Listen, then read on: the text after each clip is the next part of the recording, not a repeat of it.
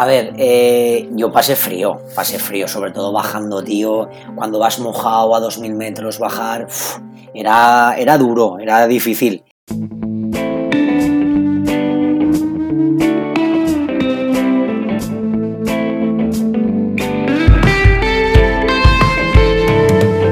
Muy buenos días, mi nombre es Borja Vascón y os doy la bienvenida a un nuevo episodio del podcast de Factoría Construyendo Ultraciclismo. Hoy tenemos una conversación de barra de bar, podría ser, con Jorge Jurado, repetidor en el programa, amigo de aquí de Zaragoza que ha participado en la Transpirines 2022 haciendo un gran top 5, ha quedado quinto justo por delante de otro viejo amigo Tony Calderón la Transpirines de este año será recordada posiblemente como la más dura de las cuatro ediciones que ha habido hasta la fecha. Desde luego, de las tres que yo he corrido, ha sido la más dura. Ha sido una edición con muchísimo frío, con lluvia todo el día, en el, segundo día de la prueba, con cotas de más de 2.000 metros como Cap de Long y Tourmalet, muchísimo frío pero que cuando termina algo así, pues se disfruta el doble con las la satisfacción que da el haber superado todas esas penurias y haber llegado a meta sano y salvo. Quien no la ha terminado también y se tuvo que retirar en mitad de la ruta, también merece todos nuestros respetos eh, porque, porque, la verdad que fue bastante duro sobrevivir a todas las condiciones adversas que hubo y, y con Jorge Jurado pues nos hemos estado contando nuestra experiencia, la suya, yo la, yo la mía, y un poco un resumen de lo que ha sido esta Transpirines 2022. Antes de pasar a, la entrevista, os recuerdo que sigue habiendo plazas para las dos versiones de la Monegrina, la de 60 kilómetros y la de 300 kilómetros, que las inscripciones y toda la información al respecto están en la página web ciclofactoria.com y que ya sabéis que la Monegrina es nuestra particular fiesta de la bicicleta clásica que organizamos desde Ciclofactoría hace ya unos cuantos años.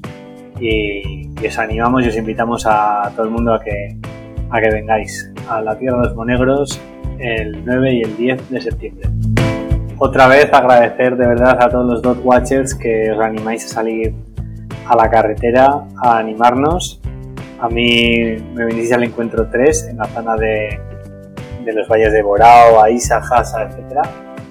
Sé que ha habido más por el camino. Bueno, mentira, hubo cuatro, porque al final en San Sebastián, casi en Irún, eh, hubo otro amigo del, programa, del podcast, que salió a acompañarme en los últimos kilómetros y sé que ha habido más por ahí con animando a otros corredores, así que eso es algo que, que mola un montón que se cree esa, esa culturilla de seguir el dog watch y salir a animar a por cerca de casa, porque la verdad te da mucho subidón y es un buen chute. De...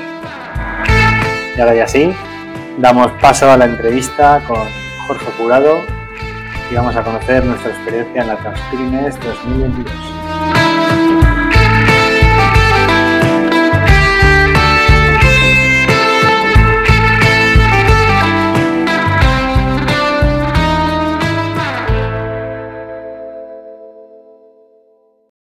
Muy buenas, jurado. Bienvenido otra vez al podcast. ¿Cómo estás? Hola, Borja. ¿Qué tal, tío? ¿Cómo estás? Encantado de estar aquí contigo otra vez. Pues eh, parece mentira, pero lo hemos conseguido. ¿eh? Hemos terminado la matada del año, la Transpirines. No sé cómo llevas las patas, si ya estás eh, recuperado o, cómo andas.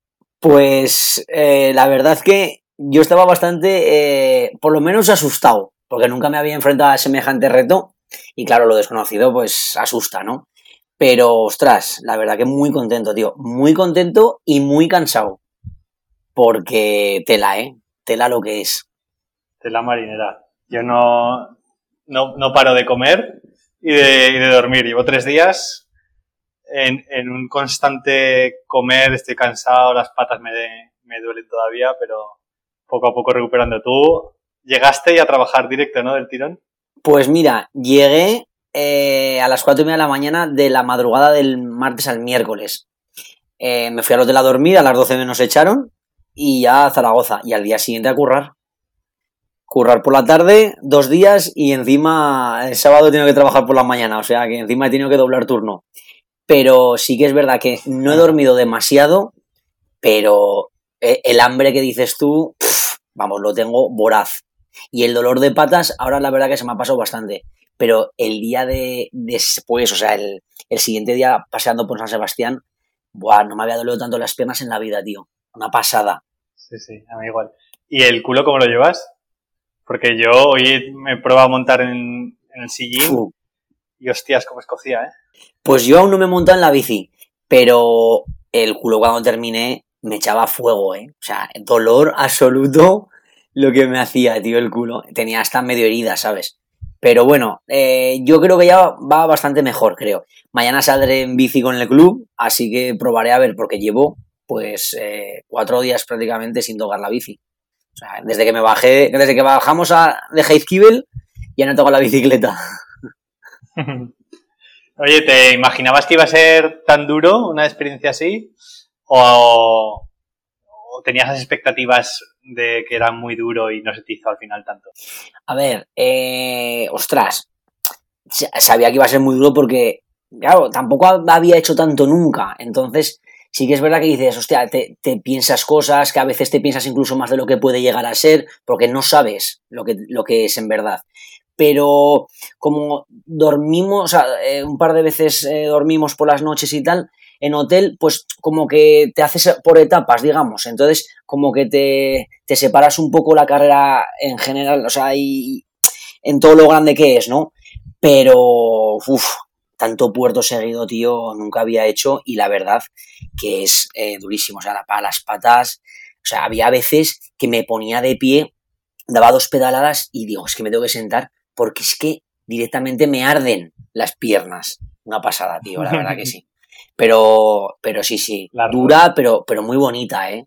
Me gustó mucho, tío. Preciosa, sí. Yo me acuerdo cuando estábamos ahí en Jansa en el polideportivo, que tú estabas hecho un flan, ¿eh? Estabas eh, nerviosísimo. Total. Sí, sí. Incluso, decía, incluso me decías, oye, eh, esta primera noche igual hacemos un grupillo y vamos juntos por la noche tal.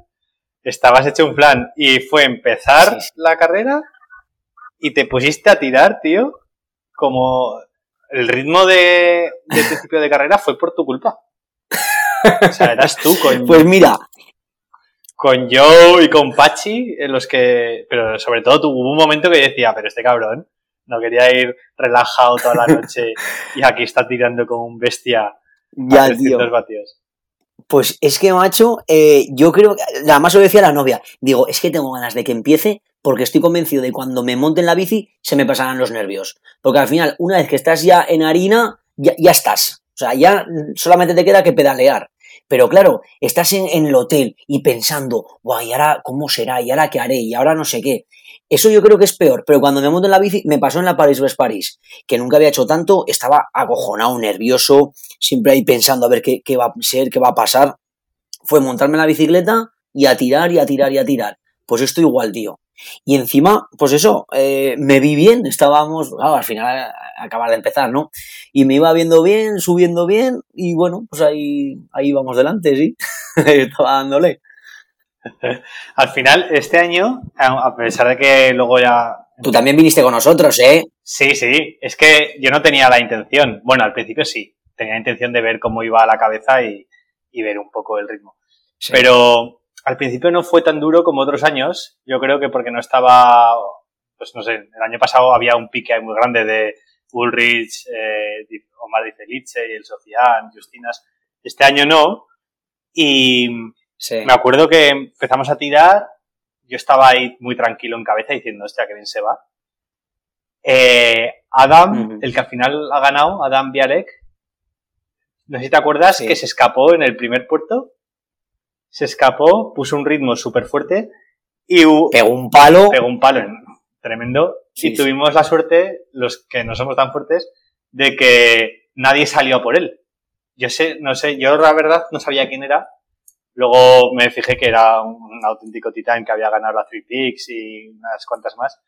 Pero nadie salió a su rueda. Entonces seguimos con un ritmo suave Y yo me parece que en el puerto de la Llagostera, en tercer puerto, es cuando me descoloqué porque ahí es cuando tú te pusiste a tirar con Pachi eh, bastante fuerte para mí y yo me vi como, uff, si sigo así, voy a petar rápido. Entonces me descoloqué un poco.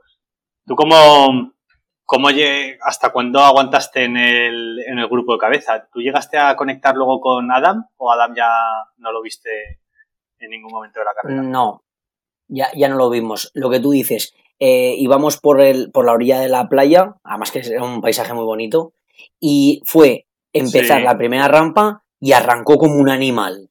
Digo, pero ¿dónde va ese? Claro, yo no conocía a nadie. más que a Pachi, a ti, a pocos más. ¿Pero dónde va ese tío? Digo, ya, ya parará ya. Porque claro, eh, llevábamos ni 10 kilómetros.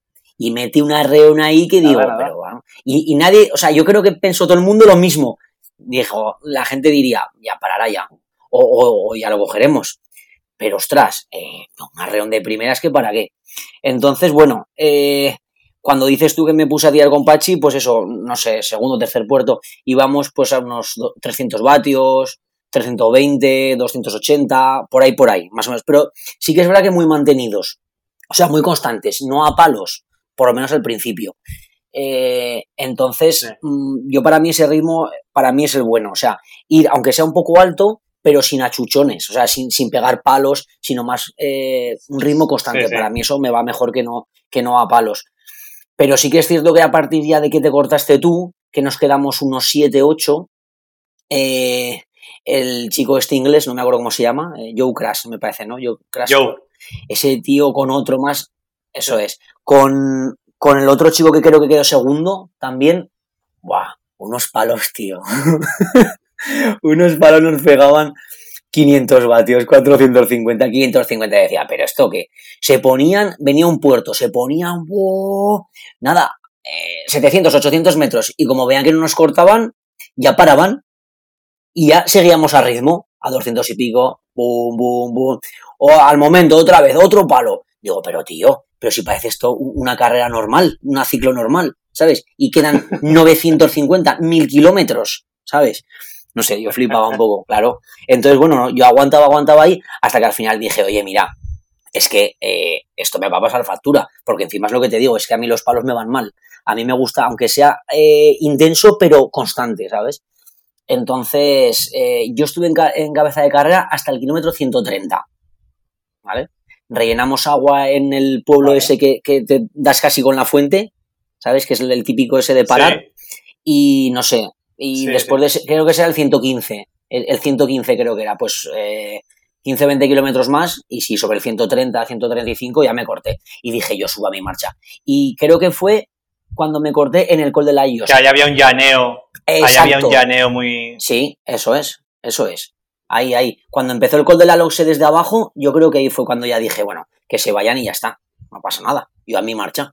¿Y qué tal la primera noche? ¿Se te hizo algún momento, se te atragantó? ¿O, o mantuviste la concentración y, y, te mantuviste despierto toda la noche?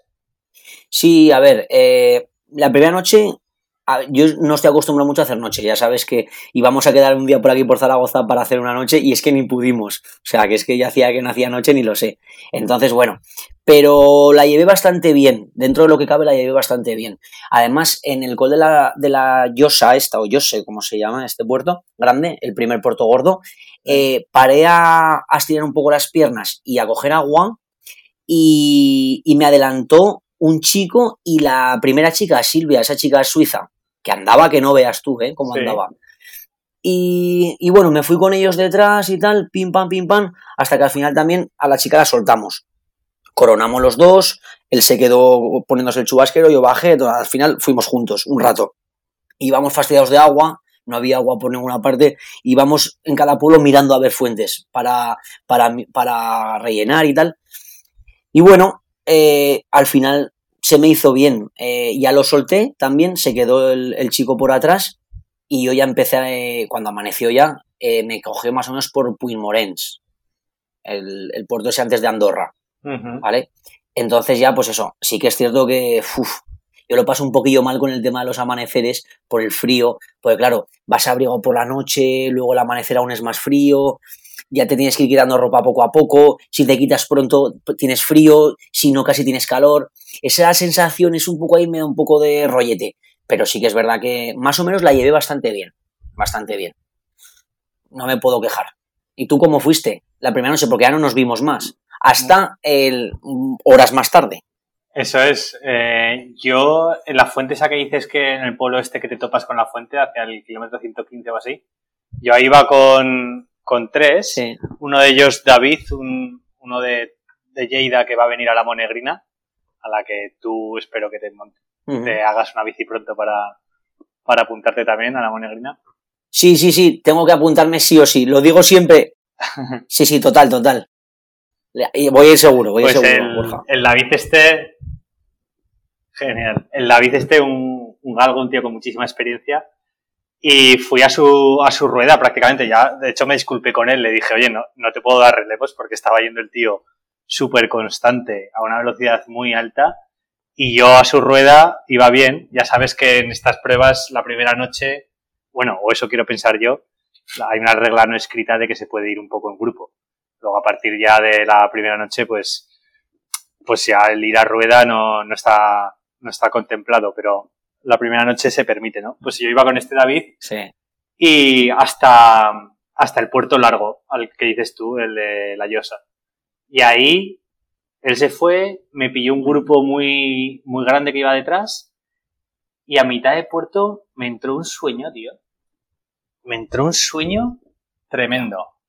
Y lo que pasa es que ahí no había zonas donde poder parar a, echar una cabezada, porque no había casetones, no había arcenes, no había nada. Y, y, a mitad de puerto hay como una bajada, y en esa bajada me despejé. Ya conseguí tirar, tiré para arriba, y el amanecer me pilló más o menos en terminando el siguiente puerto, el de Calvaire antes de vale, Sí. sí. sí, sí, ya sé cuál es. Ahí me pilló. No conocía la zona, pero sí me acuerdo, me acuerdo. Y ahí me pilló por detrás un chico holandés, Arjen, y pillamos juntos a, a un chico que, que, luego quedó sexto, me parece, que se llama. ¿Cómo se llamaba? Leonard, un, un alemán. Que el tío iba bastante trancado. Sí, séptimo, ese quedó séptimo, sí. Quedó delante tuyo, creo, ¿no? O, o, detrás. No, quedó detrás. No, quedó. Quedó, eh, quedó dos, dos, detrás. Quedó dos detrás. Sí. Quedó noveno. Pues fui con ellos y yo iba un poco como podía. O sea, no.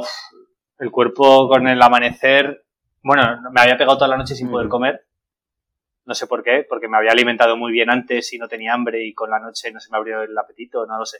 Y ahí por la mañana empecé a comer algo de golosinas. Y subiendo el Puymorens, cuando, cuando empiezan las, las zetas del Puymorens, ahí sí. como que ya veo la sensación de puerto de verdad, que es los puertos que me gustan, y sube del 8% y demás, y ahí me vine arriba. Me vine arriba, me despejé, pasé al, al Leonard, este lo pasé, y, y me fui con el, con el otro chico, con el Arien, el holandés, y luego en el Envalira fue una mierda el Envalira. El Envalira ya era, había amanecido del todo. Un viento en contra terrible. El Arien se me escapó.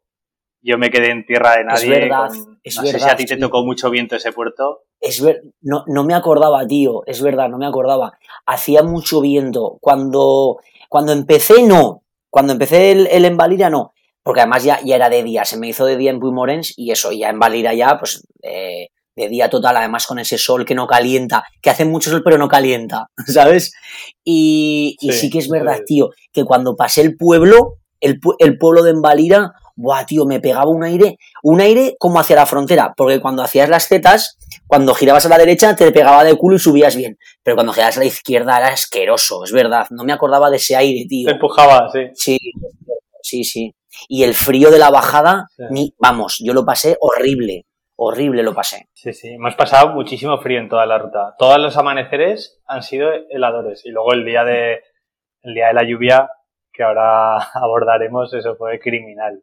Pero eso, llegué a Andorra y en Andorra hice mi primera parada. de, de comer antes de que empezaran las dos encerronas, esas, esos puertos del 4 kilómetros al 10% que no estaban apuntados en el, en el handbook que nos dieron. Sí, sí. Que tú ahí, Eh, tú ahí encamp, pillaste bastante el encamp, eso es. Tú ahí pillaste bastante ventaja con los que venían cerca tuyo, ¿no? Tú no paraste prácticamente nada en Andorra. Nada, eh, yo paré en la bajada de Embalira en una gasolinera porque estaba muerto de frío, tío. O sea, estaba muerto de frío. Y me tomé dos cafés calientes, me tomé una napolitana eh, y, y nada, y salí. Así es, y salí. Nada, perdería 15 minutos, más o menos, por ahí. Eh, llegué a Encamp, subí en Camp. En Golaster me parece que fue después, ¿verdad? Claro, después de Encamp subes y, y empalmas con el Golaster, que es el camino ese de tierra. Y ya a la Comella, que subimos nada, un poquito de Comella. No sé si fue un par de kilómetros. Y ya luego bajar por hacia, o sea, por eso es, bajar toda la hacia Andorra la Bella y, y eso, y salir. En la frontera, que ya no sé qué hora sería, pues las nueve y media, las diez más o menos, no me acuerdo, ¿eh? pero ya hacía mejor clima y lo que hice fue justo en la, en la frontera, me retiré hacia la derecha, detrás de un coche de policía nacional y me quité la térmica, me quité la gaba, tal, ¿sabes? Me bajé las pernas, o sea, me puse ya de verano porque ya estaba más o menos bien de tiempo. Y eso, y ya fue Sí. salir de Andorra, ya de verano y ya para adelante. Hasta Sort me hice eh, desde Andorra el, el cantó, ¿no? Al final es, es el Port de Suer y el cantó, ¿no? Sí. La Seu d'Urgell y el Cantó, el Port de Cantó. Eso es. Eso es. Que vaya, vaya pestuce puerto. El, el año pasado se me atragantó, este año se me volvió a atragantar, porque yo de Andorra salí habiendo remontado muchas posiciones, porque la mayoría de gente se paró en el McDonald's y en otros sitios. Yo paré en un bar, me tomé Mm. también un café, una napolitana y me llevé un bocata para, para el camino. Entonces no paré más, me lo fui tomando en el camino. Y antes del cantó, paré un momento a refrescarme y a coger fuerzas, pero el cantó se me atragantó.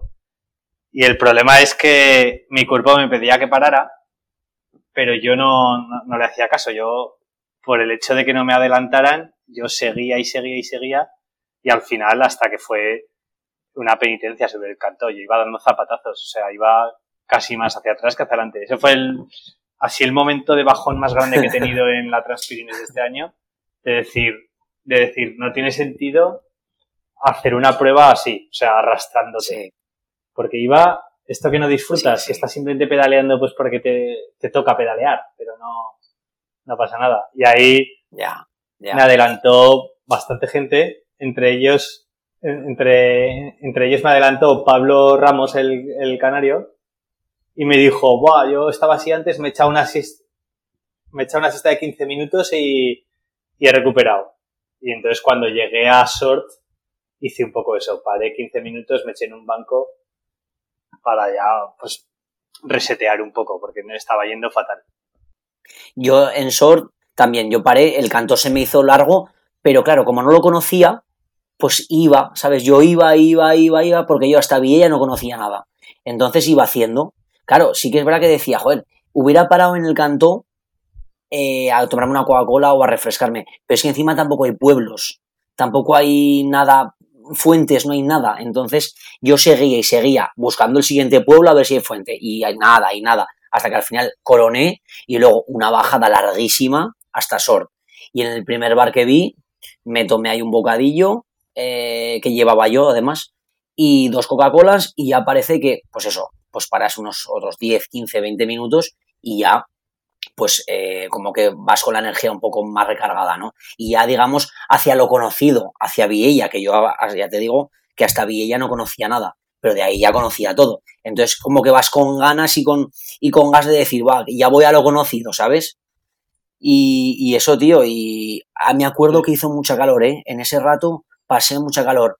Hacía 35, me llegó a marcar hasta 37 grados de temperatura el, el Garmin. Por ahí, por Uf. el siguiente pueblo, que era Rialp, o algo así me parece que se llamaba ese pueblo.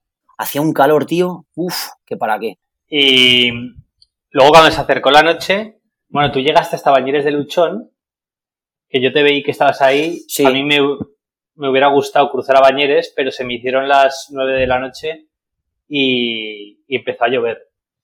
Eh, ¿Tú tenías claro parar en Bañeres o hubieras continuado si no hubiera habido lluvia? Pues eh, la idea era o Bañeres o San Larí, seguro, una de las dos. O sea, menos de, Luchón no quería parar, ¿sabes? O sea, mínimo quería llegar hasta, hasta Bañeres de Luchón. Y si hubiera ido la cosa bien, eh, durante todo el día, pues haber parado en San Larí. Ya no eh, subir el cap de la y bajar, sino directamente llegar allá a San Larí y ahí ya, pues decidir, ¿no? Pero claro, eh, paré en Viella y se está- no sé si te acuerdas, pero cuando pasé yo hacía un aire de Viella a Bosost, hacía un aire increíble de cara. Tío, se metía ahí en el valle ese y era una pasada. Entonces, eh, paré en una gasolinera también a tomarme una Coca-Cola rápida en Viella y, y ya hacer Bosot y el, y el portillón. ¿Qué pasó? Que entre el aire que hacía se refrescó mucho el ambiente, empezó a hacer frío y se metió una niebla, todo nublado y una niebla que para qué. Y cuando empecé a subir el portillón, niebla, niebla, niebla, que arriba, ojo que se veía bastante poco ¿eh? de la niebla que hacía. Entonces dije, ya tengo la parada echada. O sea, seguro, seguro que poner bañeres de luchón. No me cayó ni una gota, pero hacía una niebla que te cagas.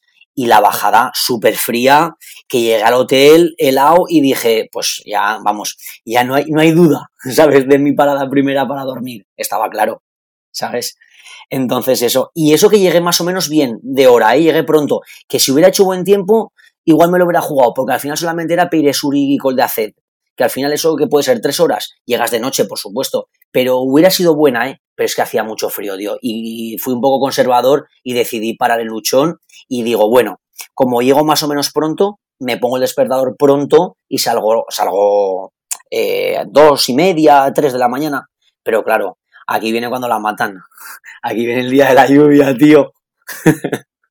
Qué mal lo pasamos, Borja. Madre mía. Efectivamente, el, yo creo que es las condiciones más exageradas que se pueden vivir en verano, ¿no? En, en esa zona. O sea, era. Si te dicen que estabas en junio, no te lo crees. Totalmente. Era agosto. tío. O sea, ¿sabes, Totalmente. ¿sabes esas imágenes del Tour de Francia de 1920?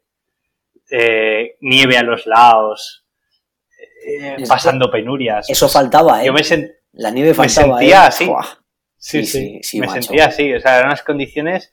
Yo esa noche, como te decía antes, me quedé en, o como te iba a decir, me quedé en, en Bosost antes de cruzar la frontera. Yo vi que estabais un grupo majo en Bañeres de Luchón, pero a mí me empezó a llover. Entonces, bueno, me quedé ahí, me fastidió bastante porque tenía en la cabeza, pues no sé, al final, quizá de escuchar tantas historias, ¿no? A través del podcast de, de la gente que entrevisto, de pues auténticas gestas de no parar a dormir en 48 horas y cosas así. Pues creas que no, como que tienes eso en la cabeza de que estas carreras significan eso. Y el parar a las 9 de la noche me dio bastante rabia.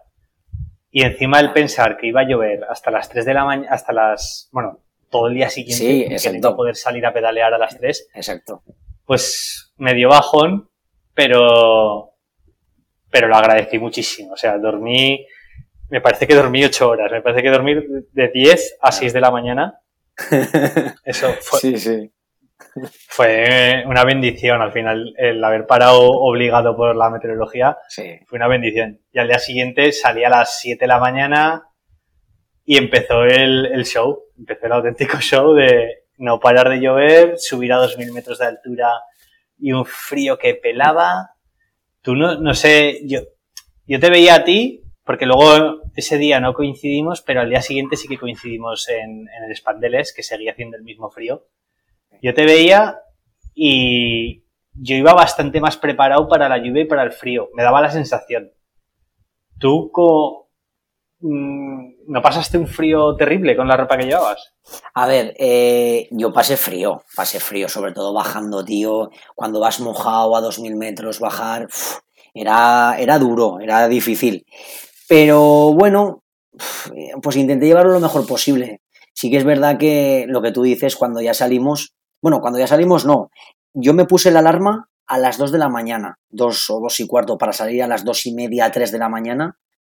Claro, para, para recuperar, digamos, lo que habíamos parado de antes el día anterior, ¿sabes? Me levanto y digo, hostia, puta madre, tío, dos y, media, dos y cuarto de la mañana no llueve. Nada, no llueve. Me empiezo a vestir y a lo que me estoy vistiendo, me estoy poniendo el culote, empiezo a escuchar, pero mogollón de ruido. Me asomo, un aguacero. y digo, pero tío, digo, pero ¿qué hago? Nada, nada, me espero, me espero. Me tuvo en la cama y aguacero y aguacero y no paraba y no paraba. Y digo, bueno, pues me pongo la alarma, yo qué sé, me pongo una hora más eh, para dormir y me pongo la alarma a las 5, a las 4.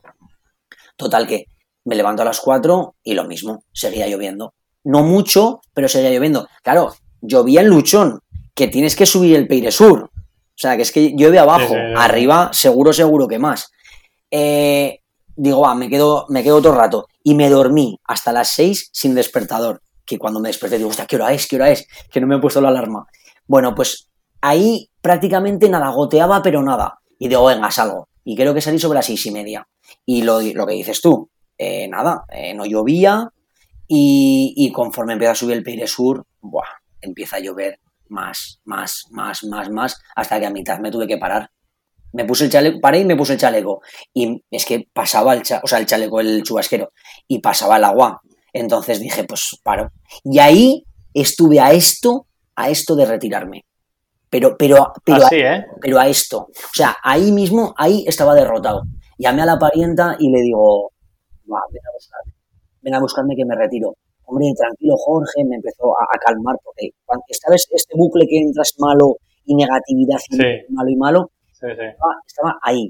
Y dije, le den por culo, que yo no quiero estar aquí, que no estoy disfrutando, que es que no quiero mojarme, que no quiero pasarlo mal, porque tú subes y te mojas, pero es que la bajada es peor.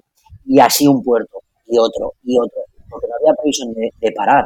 ¿Sabes? Era lluvia constante, más o menos intensa, pero todo el día.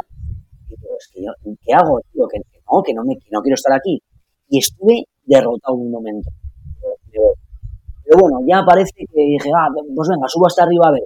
Y, subí el Peire Sur pensando, digo, va, como me va a venir a buscar y va a venir por el túnel de Bielsa, voy cuanto más allá a San Larí, que no tenga que venir más valles, ¿sabes? O sea, subí el, el Sur y el AC, pensando en que no tuviera que venir con el coche tanto rato.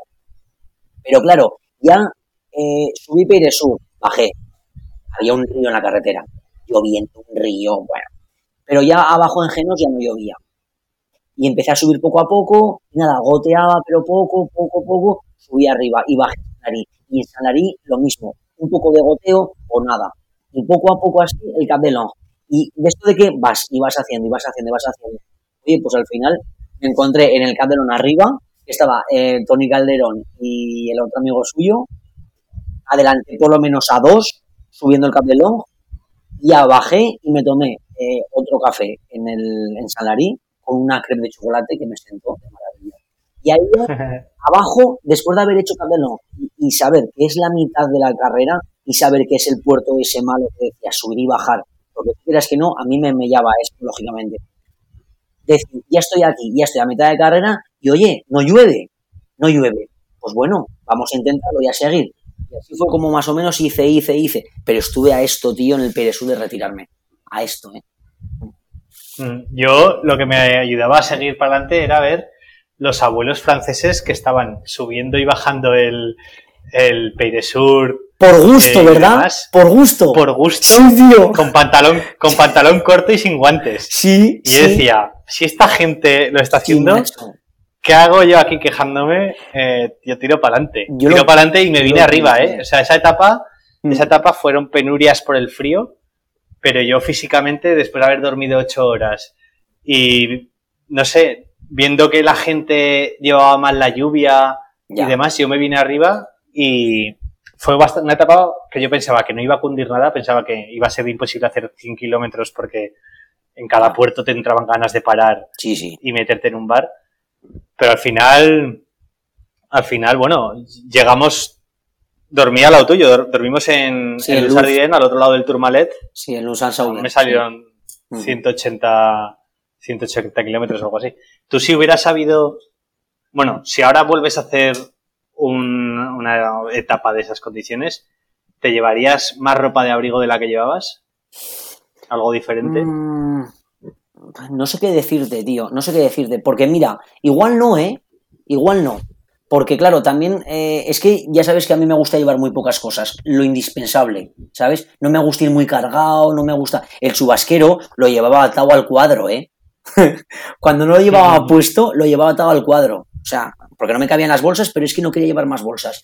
Entonces, eh, a ver, me hubiera venido mejor alguna chaqueta más gorda, pero bueno, algún guante más. Pero sí que es verdad que, claro, también cuando se te moja, los guantes me los puse y secos de maravilla. El primer puerto que me los mojé, ya nada, y al bolsillo y, como si los tirara. ¿Por qué? Porque ya no me valían para nada, ¿sabes? Entonces, bueno, eh, más ropa, hombre, igual algo más, pero no sé qué decirte, ¿eh? En ese momento, igual, igual bien, igual bien.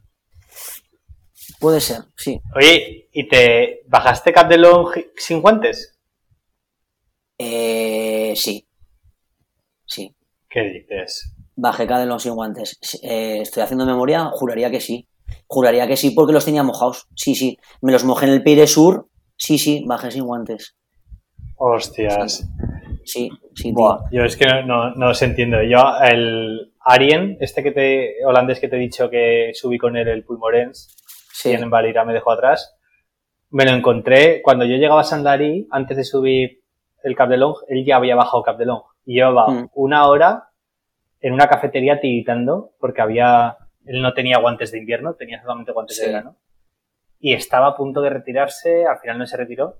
Y yo pensaba, pero ¿y cómo no se compra unos guantes de invierno en, en el Intersport que hay ahí ya, en, San O sea, yo, yo de hecho, como ya no me quedaba ropa seca, preveyendo que igual iba a parar en un hotel por la noche y demás, sí. paré en el Intersport y me compré unos, unos pantalones interiores térmicos Para, para no ir en bolas en el hotel, porque, estaba mojado por completo.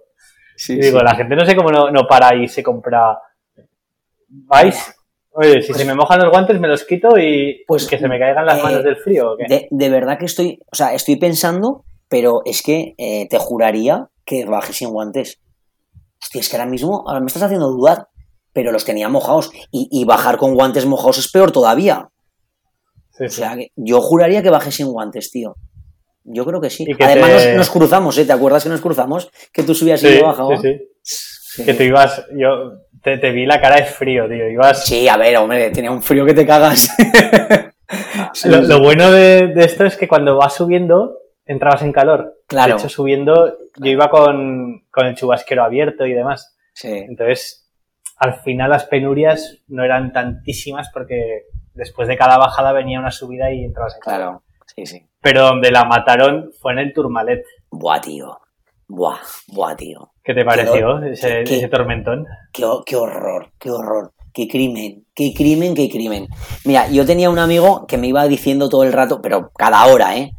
La previsión meteorológica de por dónde iba pasando. Me mandaba el radar de cómo iba, de, qué marcha llevaba de, dirección la nube.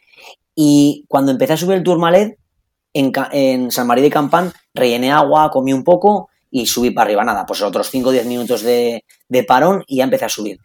Y al kilómetro 7-8 que llevaba más o menos, tuve que parar. Porque digo, tío, ya llueve mucho, de esto de que ya llueve intenso, llueve, llueve, llueve y no para y vi una casa y me puse ahí en, la puerta. O sea, pero es que no había ni tejadillo, ahí en la puerta como pude. Y ahí estuve, pues no sé, un ratillo, nada, 10 eh, minutos. Lo que me costó hablar con él y tal y decirle, oye, macho, estoy aquí, fíjate. Y dice, estás en todo el meollo. Y serían sobre las 6, seis menos cuarto de la tarde. Y me dice, pero te aconsejo que subas cuanto antes, porque a las seis y pico, las 7, dan tormenta. Tormenta, tormenta digo, buah, pues nada. O sea, encima de estar ahí jodido, que no quería pedalear, tenía que subir cuanto antes, sabiendo que me iba a mojar una hora entera, ¿eh? Y digo, va, tengo que subir, tengo que subir, porque dice que, que, al otro lado del valle, hostia, que está mejor, de verdad, ya verás, que está mejor. Digo, pues nada. Total, que una horaza me comí mojándome, subiendo la Monji hasta arriba, que no veía nada. Bueno, llego arriba y estaba peor que en el lado que estaba subiendo, tío. ¡Ay, va, qué horror! ¡Qué horror! Una pasada. Pero es que hacía arriba 5 grados. Yo no sé cuántos grados haría cuando tú subiste, pero cuando subí yo me marcó 5. Mojado. Yo iba, Yo iba una hora por detrás de ti, una hora, una hora y cuarto, algo así. Pues, pues peor, peor. Sí, sí. Un frío terrible. Cuando llegamos a Samari de Campan, antes de empezar el Tourmalet, Mm. llego yo ahí a una cafetería, llegan dos franceses de la carrera también, llega Sergio Zancada.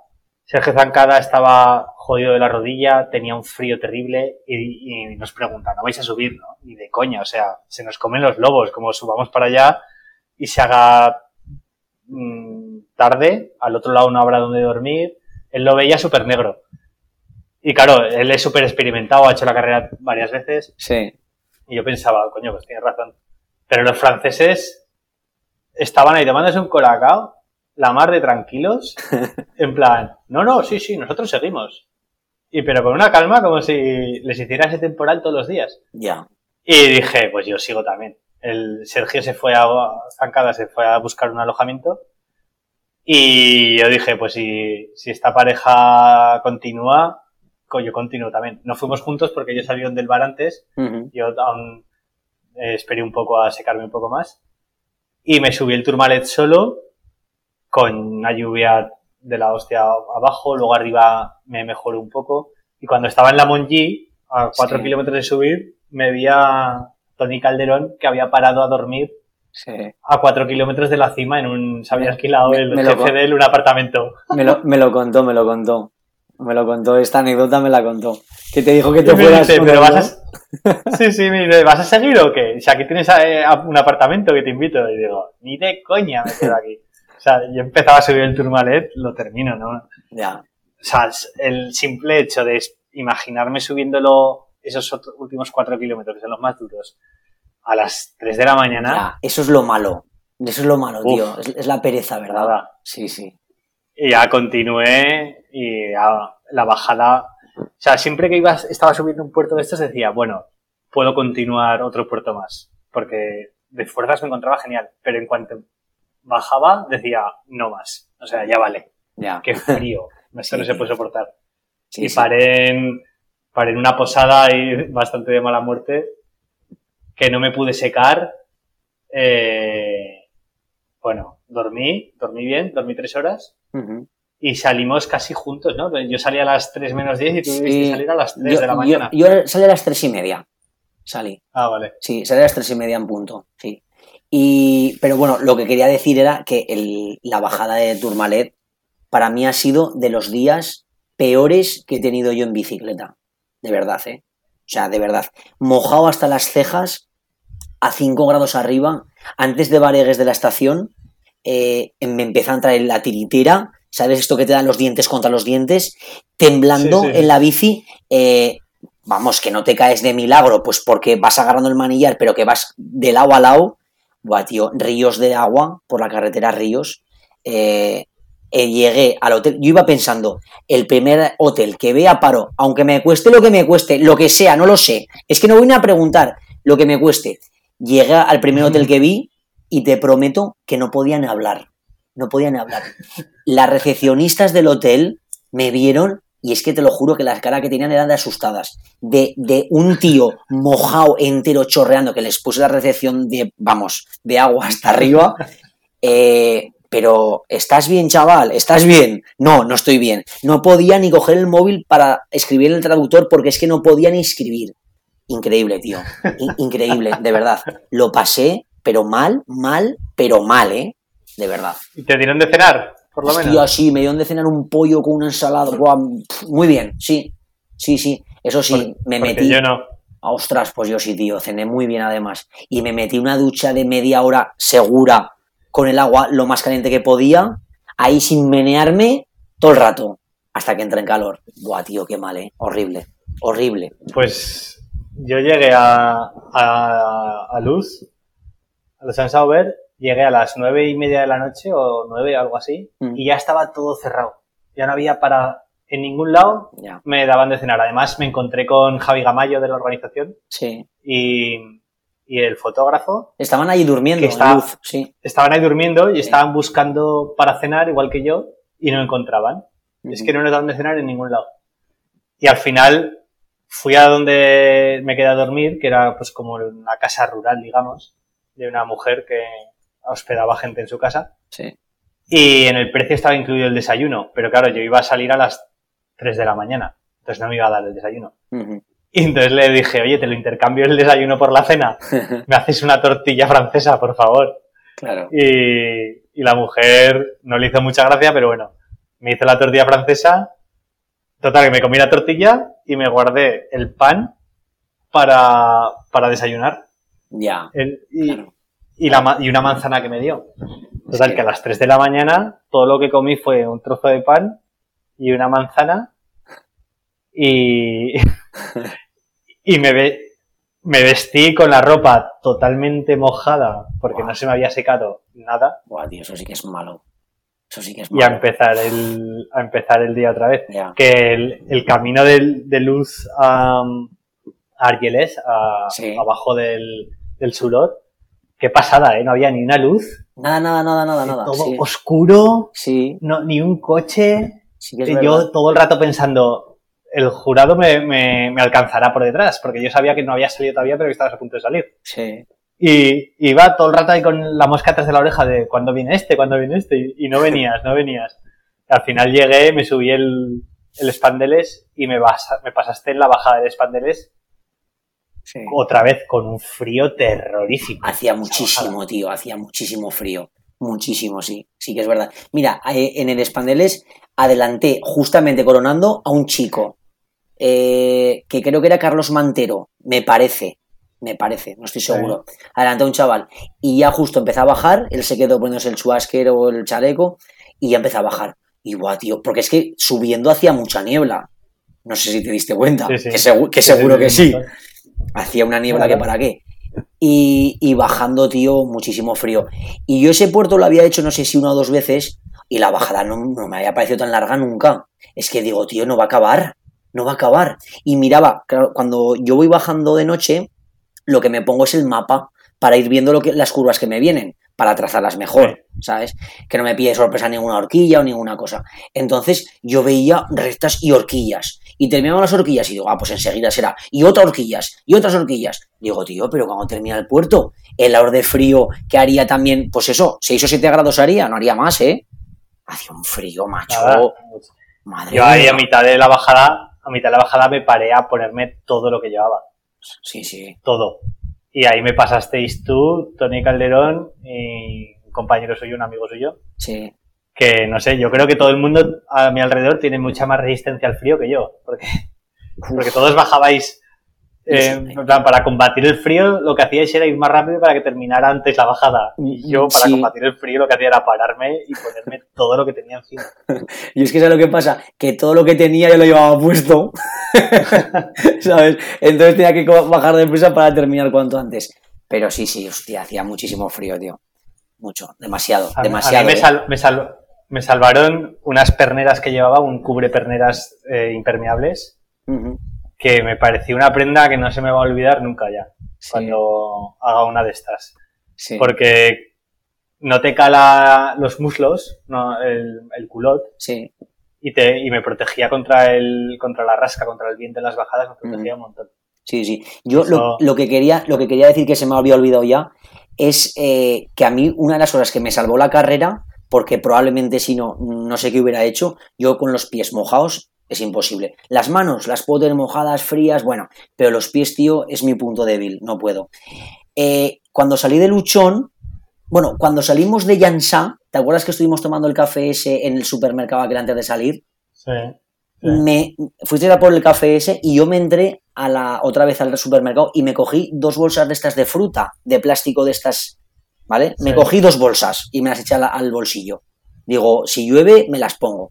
Bueno, pues cuando salí de Luchón, que veía el percal, le dije al chico, porque desayuné y todo allí, eh, le dije al chico, ¿tienes papel film? Y me sacó un rollo de papel film así de grande, industrial.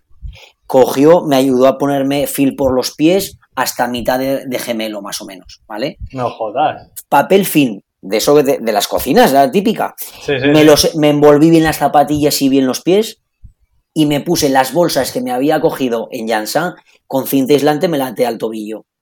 Claro, al final no deja de ser un cubrebotas, por decirlo así, ¿sabes? Pues eso te lo juro que me salvó. ¿Qué pasa? Que como las, el fil es tan fino que, que la cala cala perfectamente en el, en el, pedal y la bolsa de plástico pues lo mismo, ¿sabes? Entonces no tiene ningún problema. Y claro, al final a base de, de calar, de escalar, de andar y tal, al final se me fueron un poco rompiendo por abajo. Pero eso me salvó la ruta, yo creo que al 100%. Y parece la mayor tontería del mundo, ¿eh? Pero mira, de verdad que me salvó, tío. Qué buena idea. Vale, muy bien, muy bien. Sí, sí. Y cuando ese día, ya el, bueno, lo que fue nuestra última etapa, cuando salimos de, de Lusan Sauber para empezar el Spandeles y demás, ahí estábamos en la posición 13-14 por ahí. O más, ¿eh? O más, o, más, o más. Yo creo que. Yo me parece que salí sobre el 18, ¿eh? Ah, pues por ahí. Yo creo que por ahí, ¿eh? Sí, me parece. la, la, gente que durmió en, en Argeles Gasos durmió ah, más que nosotros y ahí les adelantamos. Eso es. Ahí les adelantamos. Y los dos nos la hicimos luego el tirón hasta San Sebastián. Lo que pasa que tú con un gas tremendo. O sea, tú ahí que ibas motivado por, por llegar cuanto antes, motivado por meterte en el top 10, que al final hiciste top 5, o cómo, cómo ibas con semejante gas. Buah, tío. Eh, pues sinceramente no lo sé. Llevaba una motivada encima increíble. O sea, lo que quería era acabar, era acabar. Eh, y yo creo que entre la gente que me da ánimos, porque muchísima gente me iba siguiendo, me lo decían, ¿sabes? Algún amigo me llamaba en el momento. Eh, la novia estaba pendiente al final, todo el mundo, tío, o sea, eso te da unos ánimos que para que, esos son vatios, vatios extras totales, ¿eh? Totales. Entre eso, que quería llegar cuanto antes, que me daba la rabia de haber estado tanto tiempo parado en los hoteles perdiendo el tiempo, porque al final era perder el tiempo por la lluvia, ¿sabes? Yo estoy convencido de que si no hubiera llovido, al final la lluvia es para todos, eso es así. Para todo el mundo, todo el mundo nos afectó igual, o a casi todo es parecido. Pero podía haber hecho muchísimas menos horas. Entonces, la cosa es que me daba rabia, ¿sabes? De decir, joder, llevo unas piernas que no me las creo, porque llevaba unas piernas que no me las creía, iba como un avión, hostia, tío, y estoy aquí parado por la lluvia. Es que me, daba tanta rabia que cuando salió el sol, ¡buah! Empecé a carburar, y te lo juro, ¿eh? Iba, pero que es que me decían los amigos, hostia, tienes al siguiente a 7 kilómetros y dándole, dándole, ¡ah, que vas muy bien! Venga, tira. Y así, tío, o sea, a base de eso, ¿eh? A base de ánimos, a base de ánimos me hice la etapa. Y sabía que ese era el día. O sea, yo cuando me eché en Lusan Sauber dije, mañana es mi día. Tiene que ser mi día, porque me la, tengo, me la tengo que hacer del tirón. Son 460 kilómetros que quedan con casi 10.000 de desnivel. Y digo, y, y es, tiene que ser el día de llegar, de hacerla de un tirón y cuanto antes. Y hostia, tío, eh, veía que iban cayendo los, los contrincantes, pero como, vamos, ¿eh? Pero como bolos, ¿eh? Tío, una pasada, una pasada. Y al final me metí quinto, macho. Sí, sí, una Yo te veía, a mí me, a, mí me costó me costó entrar en, ritmo, en canción ese día. Eh, el expander se subí bien, pené muchísimo en la bajada con el frío.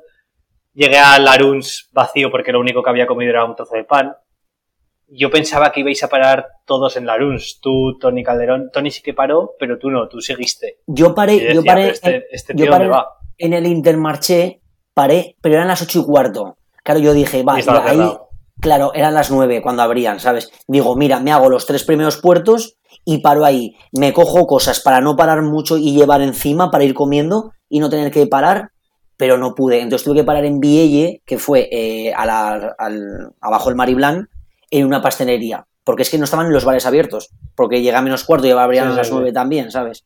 Pero bueno. Pues yo, yo paré en Laruns y paré un ratillo largo, desayuné por 10 y ya continué. Eh, continué, te tenía, no te tenía muy lejos, pero cada vez que miraba, te me ibas alejando, te me ibas alejando. Y yo decía, pero este tío qué rápido va, unido a con que yo iba muy lento, y eso lo veía. O sea, yo son por la aproximación esa eterna hasta el puerto de Somport iba, iba mal, o sea, no iba motivado. Me, costó entrar en el creérmelo, me costó creerme el que iba a hacerlo del tirón hasta San Sebastián. Y me lo empecé a creer cuando ya cruzamos Aragón, cuando bajamos eh, por Candanchú. Sí. no, antes, antes, cuando bajamos. Ah, el Somport, vale, vale, vale, sí, sí. Cuando bajamos Candanchú, hice cuentas, bueno, pues quedan 300 kilómetros, se puede hacer se puede intentar. Y, y ahí, claro, es nuestra casa, Ya, todo- toda esa zona. claro. Eh, paró en una gasolinera en Villanúa y aparecen tres colegas de- del taller de ciclofactoría. ¡Vamos, Borja! Que me estaban, guay, me estaban siguiendo y me vinieron de sorpresa ahí a, a dar ánimos. Les robé unos melocotones en Almíbar que tenían, que es el mejor doping que he tomado nunca. Me- bebi- bebiéndome el, Ay, el, Azúcar, azúcar en vena, sí señor. el jugo, sí, sí. Seguí, luego subiendo a Borao, había otro, otro seguidor del podcast Sí. que venía desde San Sebastián, me parece que Carlos se llama, que, que estaba ya animando. Joder, qué guay. Vamos, tío. Borja, tal.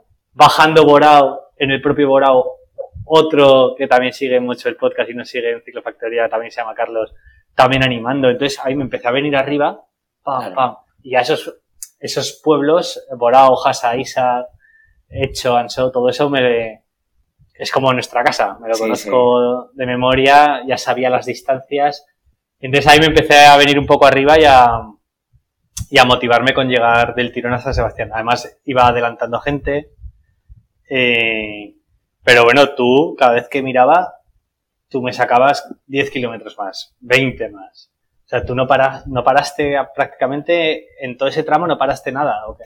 Mira, eh, yo paré, como te he dicho antes, eh, quería haber parado en la Rus, en el Intermarché, pero estaba cerrado. Entonces fue parar, mirar, le hice así en el cristal y me dijeron, ¿no está cerrado? Vale, pues me fui, o sea, nada, paré dos minutos. eh, y paré en la pastelería del, del, de Vielle, de, De Marilán. De ahí a Scott cogí agua, o sea, subí el Marilán y bajé, cogí agua y me fui. Y de ahí ya volví a parar en Villanúa, en el supermercado ese de la izquierda, cuando bajas a la izquierda, del Alto Aragón Sí. me comí Sí. una tortilla de patata y cinco salchichas del paquete a la, del paquete a la boca, literal. Una Coca-Cola y una Aquarius. Eso me comí. Y de ahí salí, vamos, de verdad, ¿eh? Yo creo que eso, eso sí que me fue a mí mi doping, eso, la tortilla de patata. Hostia, chaval, cómo salí, tío. Y bien, ¿eh? La verdad que muy contento. Y de ahí eh, volví a parar en Ustarroz, a coger agua. Toma, muy Sí, bueno. Sí, pero solo a coger agua, ¿eh? Cogí agua, me eché crema en el culo porque ya me empezaba a doler el culo y me fui. También otros 5, 10 minutos, si escasos, o por ahí, más o menos. Sí, y, sí, sí. y ahí seguí, seguí, subes el Col de Laza, eh, bajas el Abuigarrina o algo así se llama ese puerto, subes Sí. otra vez eh, y volví a parar en donde, tío. Eh, ahí iba en exhibición, ¿eh? O sea, yo me En acuerdo, Sagavía, en Ochagavía no paré, en en Ochagavía seguí ¿no? seguí, subí el puerto ese.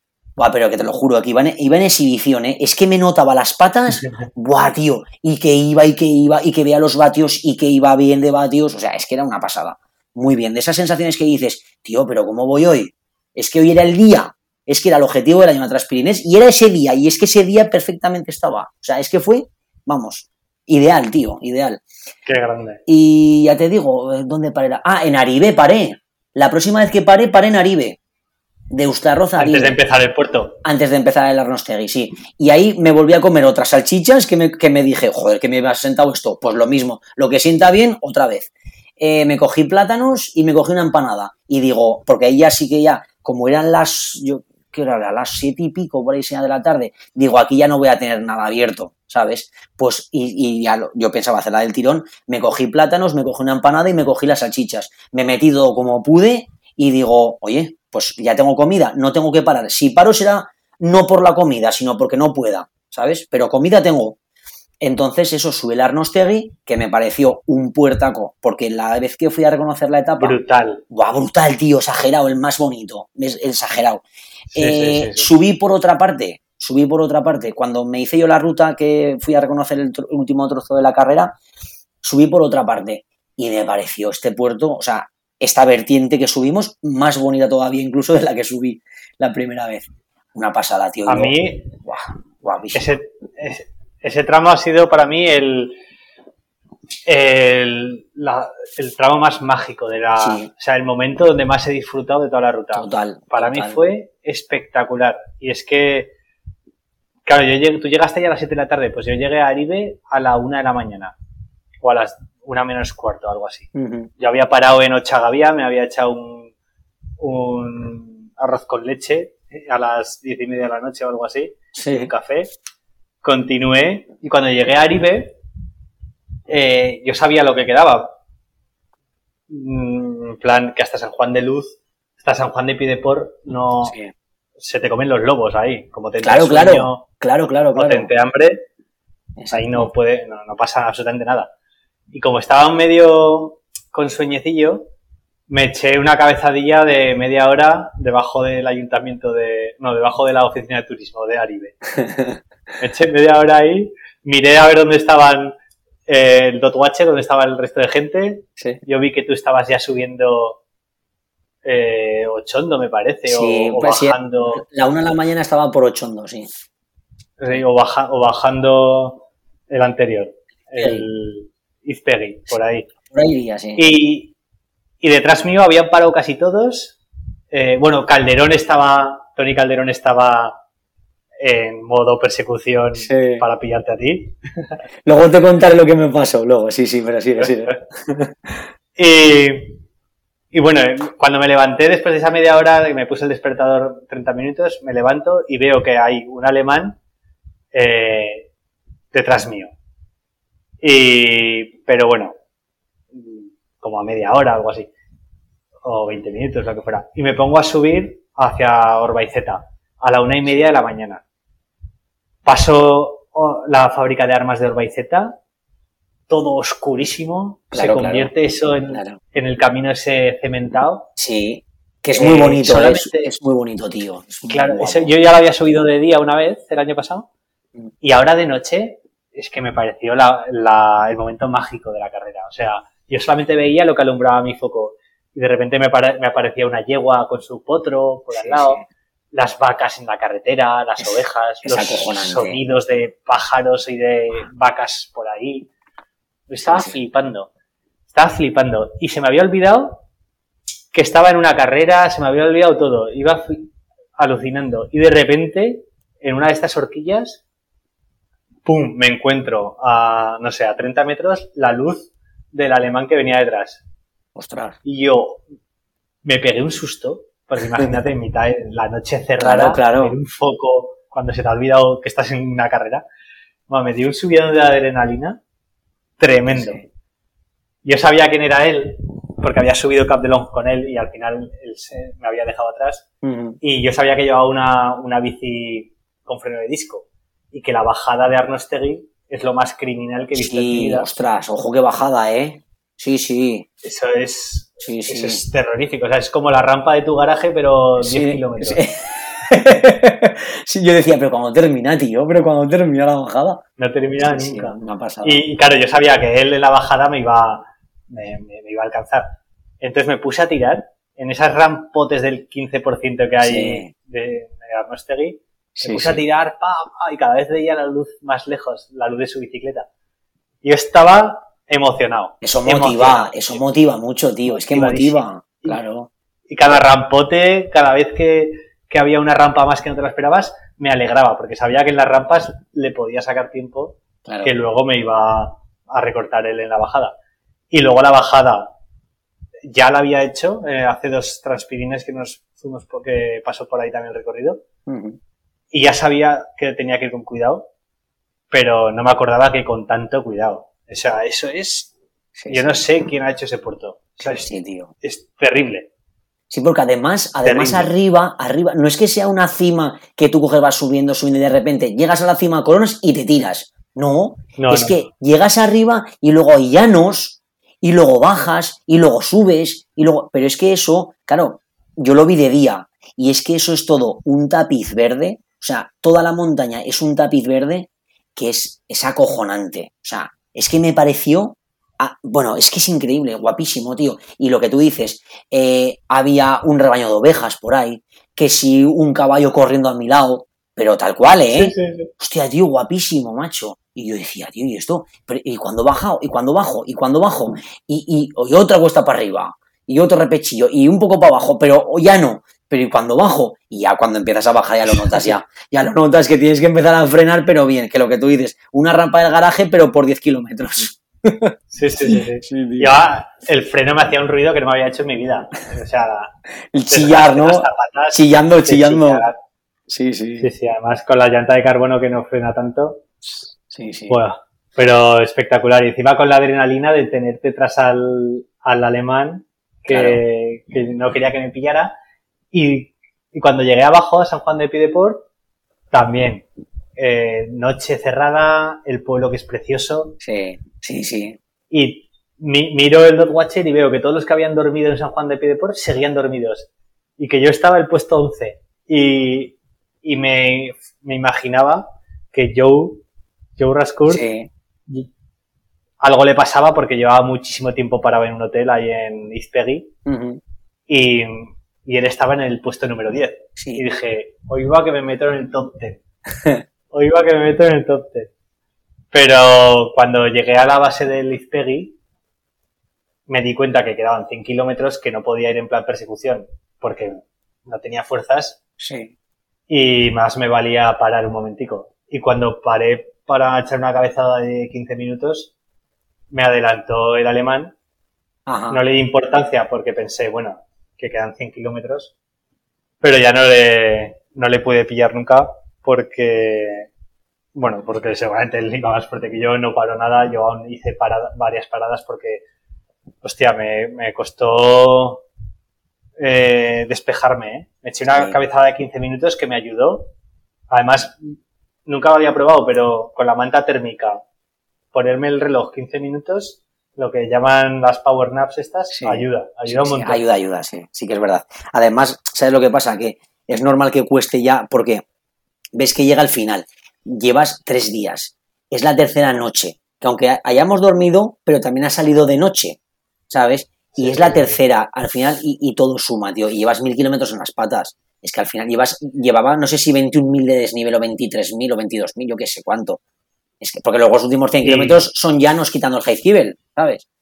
Sí, sí, sí. Eh, se le ha acumulado, Y luego que es que ya no sabía qué comer. O sea, yo creo que me comí claro. nueve paquetes de golosinas. Eh, Coca-Colas otras tantas. Eh, Ya. Ya no me apetecía nada. O sea, ya tenía llagas en la lengua de tanto dulce. Sí, sí. No sabía, no sabía qué comer hasta que llegué a pasado, bueno, subiendo Chondo, me quedé frito en el manillar, en la subida, porque además había niebla, era el amanecer, me quedé, o sea, empezaba, estaba despierto, pero estaba teniendo sueños. Y, y bajé el ochondo lento para no matarme. Y cuando llegué a un primer pueblo que vi una pastelería, me compré un, un pastel vasco francés, un gato vasco, no sé cómo le llaman, que tiene mermelada de cereza dentro. Ahí, ahí. Y, Gasolina buena. y una Coca-Cola. y eso es lo que me dio, me dio gas para seguir. Y aún me pensé, hostia, igual tengo opción de pillar a, a este tío y hacer un top 10. Pero nada, se me había ido, no sabía cuánto se me había ido, pero luego lo vi que él llegó una hora antes que yo. O Claro. 45 minutos, o sea que ya no, no tenía opción. Pero Pues, fue yo- bueno. Yo mi última parte, tío, uf, me costó, ¿eh? Eh, Fue lo que más me costó de la carrera. La última parte las pasé mal. Las pasé mal porque hasta en la bajada de Arnostegui, bien, ¿vale? El pueblo se llama no sé qué de Baigorri, ¿no? San Etienne de Baigorri o algo así, ¿no? Sí, la- cuando empieza Izpegui. Sí. Ahí me dio un bajoncillo porque ya se empezó a hacer de noche. Ahí estaba empezando a oscurecerse. No llevaba agua. Y, tío, yo cuando ya voy tan fatigado, estoy muy irascible. Eh, me sabe malo todo. eh, todo, ¡buah! Esto es una mierda, ¿sabes? Ya entra la cabeza así en ese plan. Y, voy, llego a una fuente, no había fuentes por ningún parque de ningún pueblo que pasaba. Digo, es que hay, hay fuentes aquí en estos parques, pero es que, y yo conmigo mismo, ¿eh? conmigo mismo ahí diciéndome cosas malas, negativas. Y, y fíjate, y ahora llego a la, a la plaza del ayuntamiento esta y no va la fuente y no sé qué. No había agua por ninguna parte y no encontraba. Y vi a una pareja que estaban ahí al lado como una especie de corral y vi que había como unos vasos en una tapia. Y, y me quedé así, claro, paré, claro, dirían, este tío, ¿qué hace a las 10 de la noche aquí? ¿Sabes? Y, y ya paré y me- les miro y, y- me estaban mirando, ¿no? Y le digo, oye, por favor, agua. Y yo, sí, sí, aquí tienes. Y era un lavabo, ¿sabes? Tenían ahí como un lavabo que me salvó la vida. Ajá. Y los dos bidones y así ya tiré hasta, hasta meta. Pero, eh, pues eso, entre que ya iba un poco mal, de que estaba cansado, de que ya no quería, estaba saturado de bicicleta, no quería más. Eh, ya me subí el Peggy de noche y arriba ya se me hizo de noche completa. Eh, pues eso, lo típico de que se refresca el ambiente cuando ya se hace de noche y tal. Estaba ya con una tostada porque llevaba todo el día tirando y tirando y tirando y tirando sin nada de descanso. O sea, no es que me dijera, no, venga, me voy a tomar 10 kilómetros tranquilos. Es que iba todo el rato tirando, tío. ¿Sabes? Cogiendo a gente y a gente y, venga, que lo tengo a poco, que lo tengo a poco. Y al siguiente, y cuando pasaba uno al siguiente. Entonces al final eso quema. Todo el día quema. Y ya ahí me dio un bajo en el Izpegui. Pero bueno, bajé como pude, tal, subí el ochondo. Y cuando estaba bajando el ochondo, eh, yo me acuerdo cuando fui a reconocerlo que el pueblo ese que hay eh, en la frontera, que es un nombre muy vasco, Darinche. Sí, Daranchaichea o algo así. Sí, eso es. Ese pueblo, eh, si te acuerdas o si has pasado de día, hay tres o cuatro gasolineras, hay tres o cuatro restaurantes, hay como mucha vida ahí, ¿sabes? Entonces, claro, yo. Un centro comercial. Sí, sí, había, no sé, me llamó la atención aquella vez porque había mucha vida. Entonces digo, va, me acordé bajando el chundo, digo, va, tío, ahora, como voy tan jodido, me paro cinco minutos o diez, me tomo una Coca-Cola, me como algo, aunque sea una gasolina que está abierta, y ya está. Y ya termino. Llego allí, tío, y era desolador. Desolador. todo, absolutamente todo cerrado. Todo. Buah, tío, y eso fue un bajonazo como si me hubieran dado con un bate en la cabeza de decir, Buah, me han matado, me han matado. Porque tú te haces tu película y tu plan, ¿sabes? Y cuando ves que no es posible, después de todo, Buah, es que se me fue, se me vino el, mundo encima. Entonces, vi que había unas máquinas expendedoras en una gasolinera y digo, ah, pues venga, me tomo la Coca-Cola. Total, que la cabeza ya estaba en otro modo que el cuerpo y de esto de que, ah, venga, no, pero igual descanso un poco, a ver si hay un baño abierto. No me cogí la Coca-Cola. Y miré por detrás y estaba un baño cerrado y el otro abierto. Lo acababan de limpiar porque estaba lo de la cacharrita esta de que, de que no, cuidado, que, resbala, ¿sabes? Ah, vale. Bueno, y el baño súper amplio. Digo, buah, tío. Digo, venga, que me quedo aquí cinco minutos. Y, y pensando... Hotel de cinco estrellas. Total, total. Digo, pero, va, pero claro, si me quedo, tío, eh, a ver si me van a pillar los de atrás. Que no miraba ni el dog watcher, ¿eh? No sabía ni, ni cómo iban, pero vamos. Eh, pero no, sabías que Tony Calderón estaba en modo acecho. No, no lo sabía, no lo sabía. Total, que digo, ah, que me quedo cinco minutos aquí en la taza, dejo la bici, me saco el, el saco térmico ese, de ese de que te metes adentro, y yo digo, no, pero que me tengo que ir sacando el saco de dormir, no, no, pero que me tengo que ir, quitándome el casco, no, no, pero que me voy ya, pero eh, desplegando el, no, no, pero que me voy, que me voy, o sea, yo diciéndome a mí que me voy y estaba sacando las cosas para dormir. O sea, el cuerpo, tío, y la cabeza lo que es increíble. O sea, eso nunca lo había vivido. Y, yo creo que es el cansancio tan extremo que dices, venga, va cinco minutos. No me puse ni la alarma. Eh, me tumbé, o sea, me metí dentro, me tumbé en el suelo, en el puto suelo, y de repente, de repente me llama la, me llama la novia. Pero chico, ¿qué te has dormido? Y digo, ah, sí, sí, ya, pero nada, cinco minutos. Dice, que llevas 50 minutos. Digo, ¿50 minutos? ¿Pero qué me dices? ¿Qué me dices? Total, que cojo, miro el Dog Watcher y estaba el Tony Calderón que me venía, no sé, igual estaba a 8 o 10 kilómetros. Digo, me cago en la puta. Total, que me he visto corriendo y salgo y ya pues eso, fui a la marcha y ya vi que lo llevaban pues todo el rato más o menos la, distancia mantenida, ¿no? Digo, pues nada, ya fui a la marchica, pim pam, claro, ya sabes que es todo ya no, al final pasas la frontera, en Irún, en la gasolina se queda abierta, o me tomé un, un, Aquarius rápido también, porque estaba ya un poco también cansadete, y digo, ah, de aquí ya tiro. Y fue tomarme el Aquarius y ir hacia Heizkibel, y a mitad de Heizkibel en, en Guadalupe paré, paré un poco, pues eso, a relajarme un poco de decir, venga, los últimos cinco kilómetros me los tomo con la calma y ya está. Bueno, pues terminé arriba, ¿sabes que yo subí hasta las antenas? pues ya, y yo cagándome en el Carlos Mazón, me cago en la puta. Pero qué necesidad, esta mierda ahora. Pues claro, llegas a Heizkibel, que sí, que es un puerto, ¿vale? Pero tío, ¿para qué te metes a las antenas? Que es un 13% mantenido. No me jodas. Bueno, pues a la meta ahí justo. Y, y ya subiendo, me cago en la puta, esto es una mierda, pero ya termino, venga, ya termino. Oye, ya cruzo la meta, muy contento, bien, llego justamente arriba, hay una valla que está dando en las antenas, y estoy ahí parando, nada, pues hablo con esta, eh, a los colegas les digo, ya he terminado, tal y cual, y a los mm, tres minutos pasarían, o dos o cuatro, escucho una bici. Y digo, jodó, digo, ya estás aquí, macho. Hostia, no, que me ha apretado y tal al final. Digo, jodó, bien, bien. Vamos, que me descuido y me quita el, quinto puesto, el pájaro. Sí, sí. El Tony. El Tony, el Tony. Sí, macho. Y dice, sí, te iba viendo, me dice, te iba viendo y tal. Y digo, ya, ya, pues jodo. Ahorita sí que se han apretado, sí. Pero bien, tío, estuvo Qué guay, eh. estuvo guay, estuvo guay. Qué tío. batallitas, qué Sí, batallitas. Yo de, de esta experiencia eh, he sacado algo y es que los que los que somos del montón, cuando hay eh, situaciones adversas, pues como el diluvio que nos, que nos hizo, Sí, es donde más opciones tenemos de hacerlo guay. totalmente. Porque, Y claro que sí, sí, sí. bueno, Adam, el que ganó, hizo una exhibición, porque lo hizo en 54 horas, me parece. Exacto. habiendo parado la primera noche, que, o sea, la segunda noche que tendría que parar algo, digo yo, por, porque no se podía pedalear Sí. con semejante lluvia. Pero le, ca- le cayó, yo lo que tengo duda es, ¿le cayó tanta como a nosotros? Porque él iba adelante. Sí, sí, sí, no lo sé. sí, porque por- he hablado con Pachi, Pachi Mm. y él iban prácticamente juntos cuando llegaron a San María de Campán Sí, y Pachi se tuvo que meter en un baño público a, a secarse y a, y a pasar toda la noche ahí porque no podía seguir. El Joe Rascourt, que iba detrás de ellos, lo mismo, no sé dónde paró, pero paró toda la noche también en refugiado en un porche. Adam no sé si seguiría un poco porque igual llevaba botines de lluvia o no sé, pero, pero vamos, paró. Pero el tema es que, que como eso nos afecta a todos, eh, por igual, si tú vas bien preparado de lluvia o del frío, tienes más opciones de hacerlo mejor en cuanto a clasificación se refiere, Sí, que cuando todo es de color de rosa y hace calorcito y todo claro. es muy bonito. Sí, que todo depende de los vatios y de las patas que tú lleves. Sí, sí. Estoy, es, estoy de acuerdo es. contigo completamente. Sí, sí. Total. Total.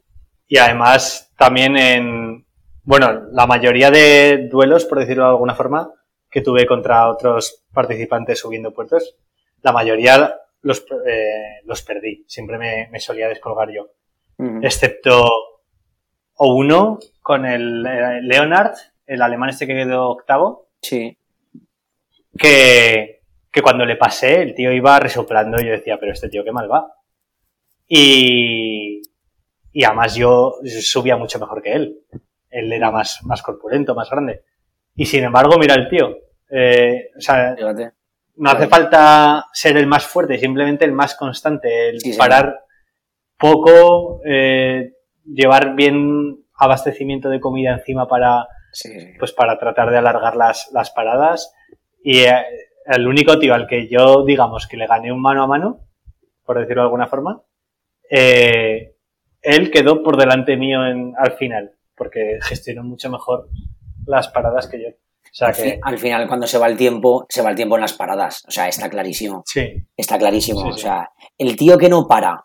eh, bueno, que se vio el tercero, el tercero que se llamaba Adam Pillet o algo así, o otro Adam. sí. El, el Alan tercero, Palin. Alan Palin, ese chico llevaba menos ritmo que yo. O sea, lo estaba viendo en el Dog Watcher y mis amigos me lo decían, me dicen, ese tío va más lento que tú. Y yo decía, ¿cómo puede ser? ¿Cómo puede ser? Pues que no paraba. Claro. O que paraba mucho menos. Entonces es así. Al final, tú puedes ir más deprisa, pero paras más veces, vas a quedar peor que uno que va más lento que tú, pero para menos. Porque al final, eh, se notan las. O sea, recuperar el tiempo de paradas, una hora de paradas, recuperarla, tienes que ir a un ritmazo para recuperar ese tiempo que Sí, para qué, ¿sabes? Sin embargo, el otro sigue y sigue y sigue y sigue. Y es que al final eh, tú puedes incluso petar por haber pasado por encima de tus posibilidades, por haber intentado recortar ese tiempo que has estado parado, ¿sabes? Pero con lo mismo, una parada a tiempo, que eso es lo que aprendí subiendo el canto, eh, que yo no me permitía parar. Pues por, por lo que dices tú de que luego recuperar una parada de una hora hay que ir a fuego. Pero es que cuando vas atrancado, cuando Claro. no vas claro. motivado, o sea, necesitas a veces un cambio de chip mental Sí, sí, total. para, es necesario. para es muy- coger el ritmo otra vez. es muy necesario. Y además, un, un cambio de chip eh, puede ser 10 minutos, ¿eh? O sea, Sí, puede sí, ser. sí, sí, sí. puede Entrar a un súper, Exactamente. Exactamente. El desconectarte, el bajarte de la bici, el dejarlo, el, el pensar que comes, que bebes, que tal, que cual, ponerte las cosas otra vez en su sitio, comer algo y marchar. Ese, ese lapso es el de la desconexión que puede hacerte volver otra vez a estar en carrera durante X horas más. Y es así. Yo eso lo he vivido porque es que es así, es que es cierto. Y tú también lo habrás vivido, que has hecho muchas de estas. Sí, sí, totalmente. Pues nada, oye, después de esta experiencia, ¿te han quedado ganas de, repetir o, vuelves a las carreras de dos horas? Aún no me monto en la bici. Mañana saldré con el club un rato, pero aún no me monto en la bici, tío. Eh, a ver, eh, me gustan, ¿eh? Yo, mira, eh, empecé a saborear la carrera dos días después. O sea, cuando llegué, ya lo que te he dicho antes, llegué, buah, cansado, enfadado, tal me desperté ya en San Sebastián ya de otra manera, de decir, hostia, mira, lo he conseguido y tal, pero yo creo que fue al día siguiente, o sea, yo estaba en el trabajo por la tarde currando a mi marcha y pensando, tío, me venían recuerdos y me venían vivencias y cosas y decía, guau, tío, qué guapo, macho, y, y, qué bien, y qué tal. Y ahí es cuando realmente lo empecé a saborear, ¿sabes? Y al día siguiente, pues también, o sea, más todavía incluso, pues lo que te digo, ¿no? Que te vienen recuerdos, que te vienen experiencias, hostia, está guay. Y la verdad que yo, todo el mundo que me ha preguntado, yo os lo digo, esta carrera es una pasada. O sea, una pasada, pero de principio a fin. De una pasada de fuerte, una pasada de grande, una pasada de, experiencia, de una pasada de dura. A mí me parece una pasada esta carrera. El, el, paisaje, tío, o sea, el paisaje es que es precioso, pero todo el rato, todo el rato es precioso, ¿sabes? Nosotros porque nos conocemos mucha parte del Pirineo, al final, pues desde Villella, como te digo, hasta San Sebastián yo me lo conocía, pero da igual, o sea, es que es precioso, tío. Entonces para mí esta carrera es una pasada por todo, porque es todo a lo grande. los pajarones son a lo grande, las alegrías son a lo grande, las miserias son a lo grande, ¿sabes? No sé, me ha parecido muy guay.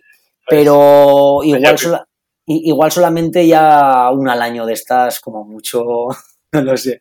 Fíjate que me había apuntado a la, a, la, Madrid Gijón Madrid y estoy que no voy a ir, fíjate lo que te digo. Y me da igual, ¿eh? Me da igual perder la inscripción, tío. No sé, porque también quiero disfrutar las cosas, ¿sabes? No hacer mucho ahí, ¿sabes? No sé, tío. Ya, sí, sí, sí, Muy bien. Si, si, el, cuerpo te pide parar, y además que después de semejante prueba, la Madrid Gijón te vas, te vas a ver a poco.